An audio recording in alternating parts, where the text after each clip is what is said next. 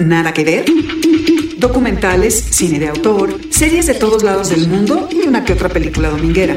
Aquí hablamos de Netflix, recomendamos lo que vale la pena y te solucionamos el eterno dilema de no tener nada que ver. I'm going to tell you a story. Everything happens for a reason. Goddamn right. Nada que ver, un podcast original de Netflix. Ha llegado la hora de ser prácticos. Yo soy Luis Pablo Boregard, soy periodista y siempre quise aprender a tocar la batería. Yo soy Mariana Linares Cruz, soy periodista y la canción que más he escuchado en mi vida es Like a Rolling Stone.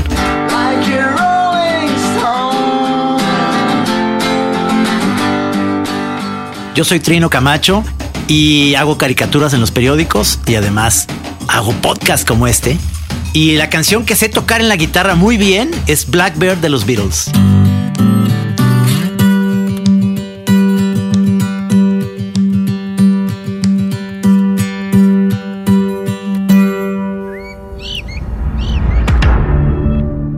Bienvenidos a Nada que Ver, un podcast original de Netflix. Este es nuestro cuarto episodio y hoy vamos a hablar de tres series, un episodio muy musical. Mariana Trino, ¿cómo están? Porque tenemos dos documentales y una serie. Ajá. El primero es Homecoming, el documental de Beyoncé, esta cantante estadounidense. También tenemos eh, Devil at the Crossroads sobre Robert Johnson y Historia de un crimen Colmenares, que Trino sé que te gustó mucho.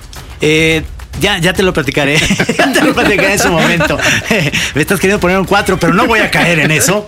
Vamos a entrar en materia porque tú propones Homecoming de Beyoncé. I have a chance to show how kind we can be, how intelligent and generous we can be. I have a chance to, to teach and, and to love and to laugh. And I know that when I finish doing what I'm sent here to do, I will be called home. And I will go home without any fear, uh, trepidation, some, wondering what's going to happen. But Homecoming, este documental que dirigió Beyoncé junto a Ed Borg, que se estrenó hace un par de semanas. Eh, dura dos horas y media, donde hay mucha música, mucha coreografía y donde obviamente Beyoncé es la protagonista, aunque no la estrella, diría yo, de todo el documental. Es una joya de documental porque no es, es, simplemente sobre esos dos conciertos que tuvo Beyoncé en Coachella en el 2018, el 14 y el 21 de abril, sino cómo Que además era la primera mujer afroamericana en ser cabeza de cartel en este eh, pues, eh, acontecimiento anual que se ha convertido Coachella ya desde hace varias ediciones, ¿no? donde Sí. además, bueno, se caracterizaba por ser indie, por tener cierto corte eh, no comercial, fuera del mainstream. Tú dices que es un gran documental. Yo creo que me la pasé bien, pero no, para mí no, no, es decir, se me hizo muy largo y muy, un poco aburrido. Y a mí, a mí la música de Beyoncé no me gusta mucho. Sin embargo, está ahí Destiny Child que los invita otra vez a y les da su lugar. Ellas van adelante y. Spoiler durísimo, Sí, no, no, ya lo sé. Te estoy dando en el callo. Bueno, pero ¿verdad? ya fue hace eh, dos años, bueno, un- más de un año, yo creo que ya la gente ya supo que se reunieron los de Pero a ver, a ver, no, pero Yo, Claro. quería, yo quería empezar esta mesa con la siguiente pregunta. ¿Alguno de ustedes dos ha visto a esa mujer sobre un escenario ¿En vivo? en vivo? No. Ok. Bueno, eh, no, pero la había visto en el Super Bowl, que yo creo que es lo que detona un poco todo esto, ¿no? Claro, yo tuve la oportunidad de verla hace unos cuantos años, sin saber mucho de ella. La verdad es que caí en un concierto por una invitación y desde entonces me sorprendió la capacidad de esta persona de mantenerse con esos taconazos, Sí. con unos ventiladores enfrente, con una, eh, no sé, no sé cuántas personas haya en el escenario con ella, 20, 30, 40, sin así sin, sin perder ni Sí. un segundo la seguridad. totalmente. Y desde entonces yo he seguido a Beyoncé porque me parece que es una mujer que más allá de la parte musical ha provocado un movimiento importante en cuanto a las mujeres eh, en el mundo del espectáculo. Sí, Ella es una empresaria millonaria, poderosísima, Sí. que va a la lead de, de muchos espectáculos y ese es el ejemplo de lo que ponen en este documental. No, es- es la Lo reina, que ¿eh? uno ve la reina. en Coachella de Beyoncé es un espectáculo de dos horas en donde fíjense que no hay eh, casi nada de asuntos tecnológicos. No, es no. casi Son- todo humano. Sí, sí. ¿no? Eh, metales, Orquesta, viento. danza, ajá. coreografías, ella bailando, cantando, brincando, llevando todo el liderazgo y eso es lo que a mí una vez más me sorprende de esta de esta mujer. ¿Y sabes qué me pasó? Sí. Porque es justo Sí. esta, esta eh, lo que vimos en el, en el Super Bowl, este fue el Super Bowl en 2016, y esto fue anterior a que se lanzara Lemonade, que es el disco con el que luego hace la gira. Pero fue muy curioso que yo no sabía, no me gusta mucho Beyoncé, eh, había visto eh, el número en el Super Bowl, pero cuando le puse play a Homecoming, eh, me, me voló la cabeza. O sea, porque dije, es esta pirámide donde está esta banda como de, pues como colegial de Sí, Estados sí. Unidos, muy Ajá. popular en el fútbol americano, los que ahí te matan el tiempo en el... Como en el USLA, que es en- En la pausa, ¿no? De medio tiempo, etcétera, etcétera. Entonces están estas bandas haciendo covers. Entonces, cuando vi eso dije, wow. Sí. Además, con todo una producción espectacular, unas, unas coreografías increíbles, vestimentas. Y yo dije, esto es im- impresionante. Nada más que dije, bueno, son dos horas y cuarto, dos horas y media. Yo no sé si te voy a aguantar eh, todo esto viendo estas bandas. Me gustaban los cortes cuando salían los ensayos. Yo creo que eso le daba ahí, eso me gustaba. más. descansito. Sí, porque a mí también, a mí me gusta mucho ver que la gente baile y baile bien. Trae unos bailarines increíbles. Entonces esas partes se me hacía que estaba muy interesante. Ella con su micrófono dorado, Sí. este. En, en un espacio que estaba muy sabroso y lo ve, la ves en ese rollo, nada con un ego inflado para nada, sino muy, muy hermanada y de eso tiene mucho que ver, que es eh, ella como una afroamericana, este, dando un pasito más adelante, ¿no? En ese sentido, no es, no es Tina, no es Tina Turner, no es, no- o sea, ya es lo nuevo. Es, Ahora, Pero con mucho mensaje, ¿eh? También no con es mucho un mensaje. documental tampoco musical. Eh, hay una historia y es la historia de una persona que toma mucho tiempo en construir un proyecto. En este caso, este proyecto es estos dos conciertos. Ocho meses de su vida, día y noche, 24 horas, dedicada a que todo salga bien durante dos días. Y eso es lo que a mí me gusta de esta historia detrás de la parte eh, simplemente musical o cuando llegan las piezas musicales, que es cómo uno logra lo que realmente quiere con tiempo, con mucho esfuerzo, con un gran equipo, por supuesto. Y algo que a mí me gusta de ella es de la claridad de lo que quiere contar, ¿no? Ella fue invitada a Coachella un año antes, no pudo porque se embarazó, pero no perdió el tiempo tampoco. Durante ese año que ella, digamos que pospuso esa presentación, empezó a construir la narrativa de esas presentaciones. Y son unas narrativas muy complejas que tienen que ver Y con la historia también, claro. afroamericana, Y con el momento la actual de Estados. Unidos. Todos son jóvenes sus, sus Sí, Donde el racismo está a debate. Todos son Claro, afroamericanos, no hay ni es. una persona eh, blanca. Sí, hay ni una- Sí, hay. asiática. Hay Sí, hay. una, Hay, hay una bailarina blanca Sí. que destaca, destaca Sí. porque justo es cuando ya te das cuenta, estás siendo hipnotizado a la hora y media y dices, ah, mira, sí hay una. y- una- y- Pero para la gente que se dedica al espectáculo o que quisiera montar eh, al- algo sobre un escenario o que quiera dedicarse a la música, yo creo que es una buena pieza para enterarse de lo que requiere ser una estrella de ese tamaño, ¿no? Por, Es por una lado. parte que yo no y me por creo. otro lado, No me creo. Eso es. Ahí, ahí vamos a, a tener una diferencia porque creo que es la puerta de entrada a esta. A mí no me gustaba Beyoncé. Me hipnotizó durante estas dos horas y cuarto, pero como una algo entrada. Pero me falta contexto. Es decir, los, estos pequeños cortos de su vida no son suficientes. Pero lo que sí me encantó, yo a- al contrario de ti, Mariana, lo veo como un espectáculo musical impresionante. Pero justo lo que no entiendo es la, eh, la potencia humana de una estrella. Me quedo solamente en la estrella. Pero mira, para justamente seguir platicando sobre lo que significa la música en las películas, la música en la serie, cómo construir eh, una historia a partir de, de los sonidos y la música, pudimos platicar con Lynn Feinstein. Ella es productora, supervisora musical y con una larga trayectoria en todo lo que tiene que ver con música. Esto fue lo que nos platicó Lynn. Vamos a escucharla. Recomendaciones en una conversación de sobremesa. Nada que ver. Ni hablar. Una conversación con los protagonistas más influyentes del mundo del entretenimiento. Lynn Feinstein, productora, supervisora musical y cómplice. Lynn Feinstein, qué, qué honor tenerte en estos micrófonos de Nada que ver. Cuéntanos. ¿Qué significa eso de supervisión musical? Eh, poner cancioncitas en las películas y en las series. De eso se trata. De encontrarla y hacer los trámites para que pueda estar. Trabajo con el director y con la producción para decidir dónde va canción y dónde va score. Y a partir de ahí, qué canciones se necesitan para filmación, se producen o se licencian las canciones para filmación. Después se aprueban las canciones para filmación, luego se vuelven a probar varias veces y se cambian y se hacen. Y luego se tratan de licenciar y entonces empieza la lucha descarnada del Juego de Tronos contra los dueños de las canciones. Hasta que cede uno o cambias de canción. Y siempre se cambian, hay posibilidades de cambiar de canción. Siempre, siempre, siempre de Beethoven, de los Beatles, siempre hay otra canción. Dentro de todo este proceso, ¿qué es lo que más te gusta a ti?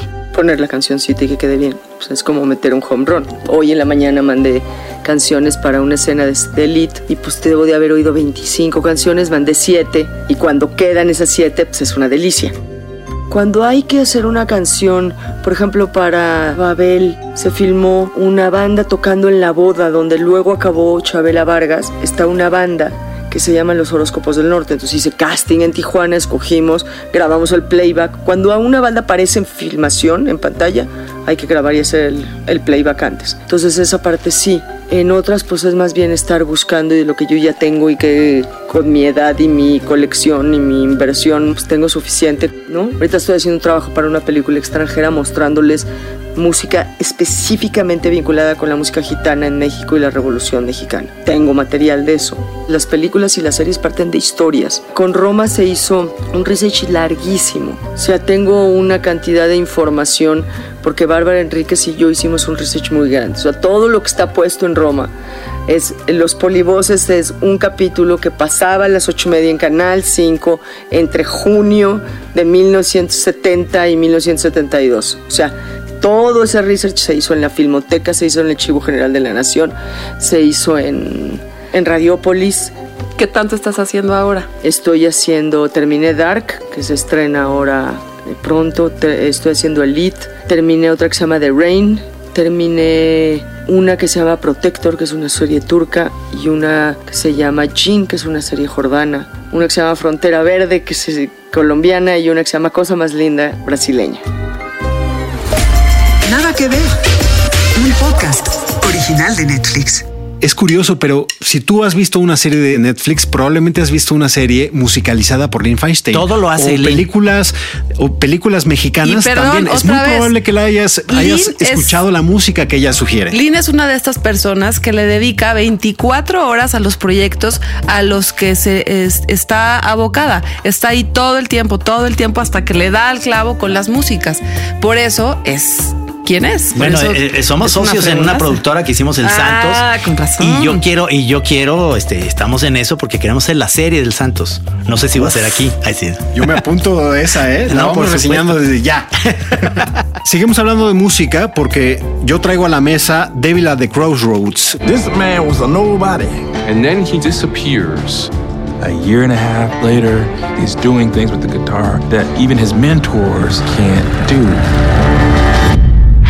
Robert possibly have gotten that good that fast? The myth goes, Robert went to a crossroads, got down on his knees, handed his good guitar to the devil. Una serie sobre Robert Johnson, quien es una leyenda, yo diría una de las principales leyendas del blues. Y es una, un documental que eh, pues tiene que ver con Remastered, que es una serie también de documentales musicales que tiene que ver con vida y muerte de músicos como Víctor Jara, Bob Marley y Johnny Cash, entre, entre otros. No, a mí me fascinó. Ya en esta onda bluesera, pues yo tengo discos de blues que me encantan. Y yo conocí a Robert Johnson precisamente por Clapton, porque hablaba y Richards hablaban mucho de, de él. Y ya era una leyenda. La historia es. Él no tocaba tan bien, Robert Johnson, la guitarra. Se desaparece un año y regresa tocando como los dioses. Que eso es muy pacheco, porque dicen, es que le vendió la- el alma al diablo. Esa es la historia. Eso todo el mundo lo sabemos, no es que esté dando un spoiler. Pero es sensacional cómo regresa y cómo te van explicando. Hay varios bluseros y músicos sensacionales. Su forma de, de- de tocar la guitarra, que es diferente. Sí. La Este un- encrucijada del diablo se llama en español. Y a mí lo que me gustó, Trino, es que justamente esta parte de la leyenda se va contando de forma coral desde eh, su nieto varios músicos, joyas que no les voy a decir quién, que van apareciendo a lo largo del documental eh, y que van conformando este mito, leyenda del músico que vendió su, vendió su alma al diablo y que además es el reflejo del inicio del blues. Eh, no solamente es la historia de, de Robert Johnson, sino de cómo nace el blues y cómo después se detona a los siguientes músicos. Voy a revelar tus spoilers, Mariana, Ah. porque la verdad es que cualquier persona que sepa de música sabe que eh, Robert Johnson es alguien que inspiró a Keith Richards, Sí, ¿no? Y a Charlton- Clapton. a Clapton, por ejemplo, que también sale en el documental. Clapton lo adora, lo, lo quiere Es una- mucho y yo una imagen esperaba. de archivo, ¿no? Sí, es como una imagen de archivo, pero él está mal. Pero obviamente Clapton es el que le ha dado más.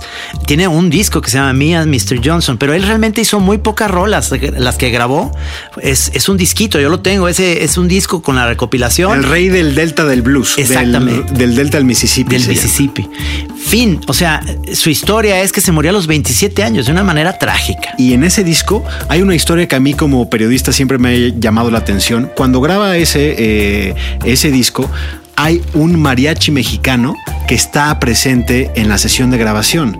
Y a mí me encantaría...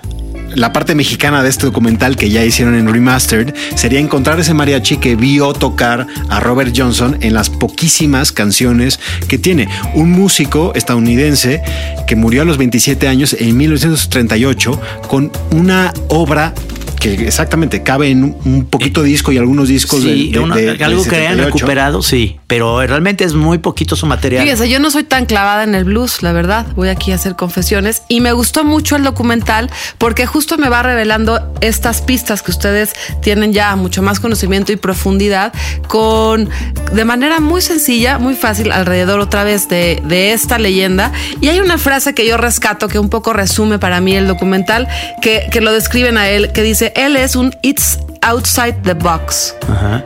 Él es un, él fue un fuera de serie, tan fue un fuera de serie que tuvo muy pocas, muy pocas 29 canciones grabó, sí. 27 años y hoy es una leyenda. Pero sabes que además, más allá de los clavados musicales, que Trino y yo nos gusta mucho Robert Johnson, pero el documental también te, te pone muchísimo en contexto con lo que era ser negro en esa zona de Estados Unidos en ese entonces. Sí, sí. Pero qué tal, a mí lo que me impresiona es, es realmente cuando te enseñan las pisadas de blues que él hacía, Sí. son las pisadas básicas del rock and roll. Sí. Entonces, esos dedos de jicamero que yo siempre digo que son como largos de los que cortan jícamas, son se- sensacionales para tocar blues porque Pero estamos dejando, estamos dejando fuera un, un momento que me parece increíble, que es lo de Carnegie Hall. Claro, es sensacional. Es el primer como evento conceptual de la historia de la música para mi gusto. Fue una cosa sensacional porque él estaba anunciado ya en un en un espectáculo. En un cartel. Este Hammond, este John Hammond, John sí. Hammond se había hecho todo esto para presentarlo en Nueva York y él se muere.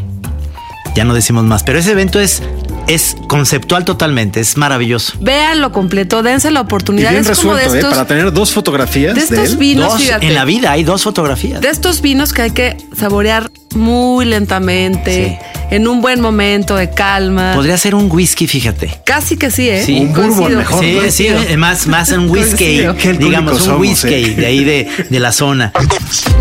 Nada que ver. Recomendaciones cada semana para explorar en el catálogo. Vamos a ponernos un poco más latinos, Sí. ¿no? Eh, pasamos en términos musicales de Beyoncé, Robert Johnson y pasamos al vallenato. Sí. Género colombiano, increíble, con una historia, eh, pues también un poco truculenta. No, muy, muy truculenta. Ya te ibas a ir sin despedirse. Ay, no, ma, ¿cómo crees? Ay, yo todo un galán. Bueno, llego como a las 3 para que no te quedes esperando despierta, ¿vale? La misteriosa muerte del joven Colminares en un parque de Bogotá ha sido tema de gran polémica. Le tengo un mensaje ¿De quién? de mi hijo muerto. Le manda a decir que la respuesta está en su cuerpo.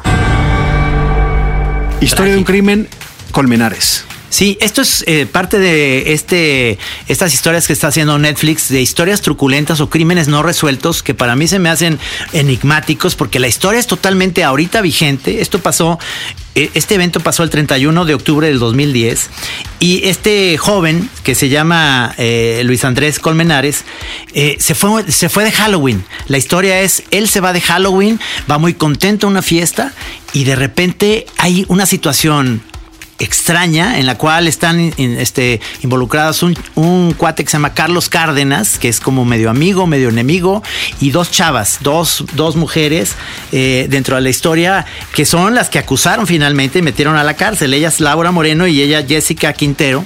Y en situaciones extrañas acabó este, en un canal muerto, pero de una situación de segundos o de minutos, de que algo pasó y de repente hay toda una historia oculta. Sí, yo creo que es una de estas series que tienen que estar preparados para ver de tirón. Sí. Porque te engancha, te engancha, te engancha. Quieres ver el siguiente capítulo, quieres por, por dónde va la historia. Sabes ya el final, pero te va revelando o develando dónde estuvo un personaje. ¿Cuál fue la posible motivo de ese personaje para matar a Luis Andrés Colmenares? Y esa parte, esa construcción de la historia, esa construcción del guion, siento que te, te engancha inmediatamente. Es un ritmo pausado, se da su tiempo de contar la historia, no, no se trata de una edición atropellada ni, ni acelerada, sino que tiene, diría yo, un ritmo colombiano de casi que de, que de baile, que te va llevando a lo largo de estos personajes que tienes que irte acordando que es verdad, que es una historia que sucedió hace muy poco tiempo en Colombia y que bueno, como a mí me gusta hacer estas, estas eh, búsquedas, voy, voy viendo en, en el, Que también en el está, navegador. ¿no? cómo van los personajes. Me encantan las interpretaciones. Creo que cada uno de los personajes que va apareciendo lo, lo hace muy bien. Son sutiles. Todos son sospechosos, pero ninguno es sospechoso, pero todos pueden ser culpables, pero no. eh, es una serie que a mí me tiene enganchadísima. Me encanta el acento colombiano, además, lo Ajá. disfruto mucho. Y tiene todos los ingredientes para ser un hitazo, porque hay jóvenes, hay un crimen, hay política y poder, porque Sí. tiene que ver mucho con la justicia y cómo se imparte la justicia, y hay un periodista. Pero el periodista, a mí fíjate que eh, est- estuvimos aquí hablando de Tijuana hace poco, me da...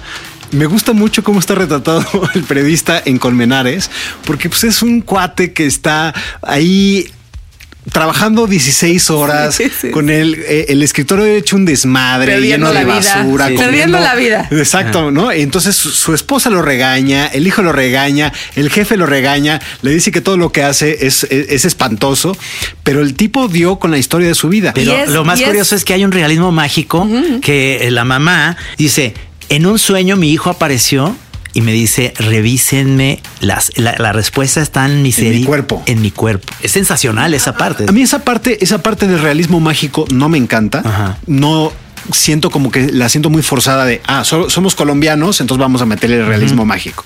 Pero lo que más me gusta es el trasfondo de esta historia, que es eh, de poder, de lo que es la justicia en estos países, donde la justicia es reservada para los potentados, los que tienen dinero, para los influyentes. Y eso se ve muy bien en esta, está muy bien retratado en esta serie, perdón.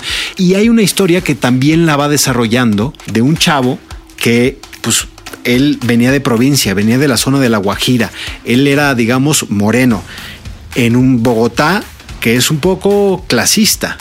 Es un poco clasista y se trata de ligar a la chava más guapa. Él siendo el, el alumno brillante que estaba estudiando dos carreras, que era eh, pues el deportista, el mejor amigo, el negro, le llamaban, y se está tratando de, de ligar a una chava de una buena familia, que no es muy buena en los estudios, y todo eso pues le sazona bastante pues todo este en caso. un Halloween, además, Sí. que este Sí. es toda una cosa que ya se permeó en toda Latinoamérica. Eso también te da una, una parte que la historia lo hace muy, muy, este, muy interesante porque es en un Halloween. O sea, todo es truculento dentro de esa historia. Sí, ¿no? y dentro de esa historia y ese realismo mágico, Trino, creo que eh, la manera de contar historias en Colombia, cómo se cuentan las historias, es muy importante cómo se ve reflejado en la serie.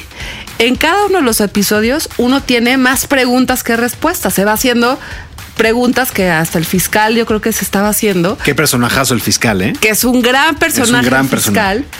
Y, y no es que el siguiente episodio te lo vaya a revelar, no, el siguiente episodio te sigues, te sigues haciendo preguntas sobre este, sobre este caso que además conmocionó Colombia en su momento, que eh, en las últimas fechas ha dado nuevos, nuevos movimientos Sí. con. Parece ser que la familia no está muy de acuerdo con la familia No, Colmenares. la familia piensa que fue un asesinato, ¿no? Sí. Exacto, la sospecha en todo momento. Colmenares es parte de la serie Historia de un crimen, de la que ya fue parte Colosio y que seguirá explorando casos famosos de obstrucción de justicia. No se la pierdan. Una sobremesa donde abundan las recomendaciones. Nada que ver. ¿Qué estás viendo? Lynn Feinstein, que también tiene mucho que ver. ¿Qué estás viendo, Lynn? Billions, la del planeta de Attenborough, la última, que es un poco difícil de ver, pero está muy buena. Pero qué qué cosa el planeta. Esa. Osmosis, me encantó, pero ya le vi hace rato Homecoming de Amazon, la de Julia Roberts, es buenísima, buenísima, esa me, me encantó. La de Beyoncé, ya la vi. Es una joya el chingado documental. Primero porque ella es un personaje increíble, pero sobre todo tiene lo que yo creo que el único modo de que alguien haga algo chingón para mí es aquel que se dedica un chingo a hacerlo. O sea, es la única manera. Alfonso el Negro, Lee Daniels y Beyoncé tienen eso de que es todo hasta el último minuto, todo el tiempo, y se dan un chorro de tiempo para hacerlo. Lo que es increíble son los ensayos. O sea, esa chava para ir a Coachella se preparó un año antes y contrató a 70 personas. Y todos bailan increíble, todos cantan increíble, todos son guapos, y todos son, ¿no? Es una joya de documental. Musicalmente es lo menos padre, creo. Y todo lo que es la escenografía, los ensayos, los bailes, ¿no? Lo que hace con los chavos, de poner a los chavos enfrente, de que los chavos tengan su momentito como el baterista y sus 7 minutos en King Crimson, ¿no? Pero es una joya. Y qué chingón que Netflix invirtió la lana que Beyoncé le pidió para hacer una cosa así, que le enseñen al mundo, ¿no? Un poco todos los que quieran hacer contenido dense tiempo y cuiden hasta el último detalle. Cada semana, tres recomendaciones en una conversación sobre Netflix desde Netflix. Hasta aquí llegamos en Nada que ver. Este es nuestro cuarto episodio. Recuerden que a quienes nos, escuchan pueden escribirnos en las redes sociales en las cuentas de arroba así como suena y arroba Netflixlat con el hashtag del programa Nada que ver. Y sí los estamos leyendo. Guillermo Padilla nos recomienda que eh, pues hablemos de cine clásico y esas joyas ocultas que efectivamente hemos prometido y las traeremos muy pronto del catálogo. Claro. Y también, gente, eh, Trino, estarás muy contento. Yo creo que firmaste tú como Gramo 53, que dijiste, me gusta el programa, es ágil, pero por favor dejen terminar la idea a Trino. No me, la- no me dejen porque no voy a ningún lado. Hasta Suiza, hasta Suiza han llegado tus recomendaciones, Mariana, porque Camun dice que le gustó mucho el podcast porque en realidad no tiene nada que ver. Ahí está, pueden escribirnos a la cuenta arroba NetflixLab con el hashtag nada que ver. Y por ejemplo, nos pueden decir cuál es su rola favorita de Beyoncé o de Robert Johnson. Oigan, para despedir el programa, a mí me gustaría poner algo de vallenato. Órale. ¿Les late una canción? Me encanta. Vamos ¿Sí? a oírla. A bailar.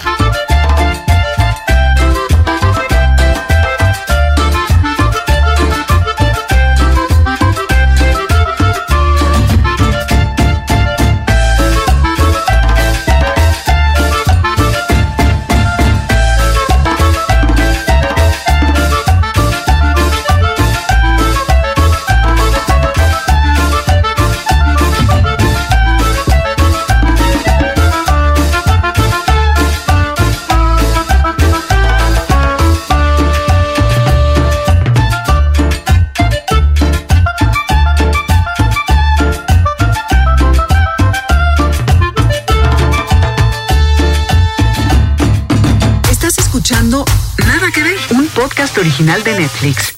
Las ideas para el próximo maratón, el descubrimiento oculto del catálogo y la recomendación inesperada que le interesa a todos los que no tienen nada que ver.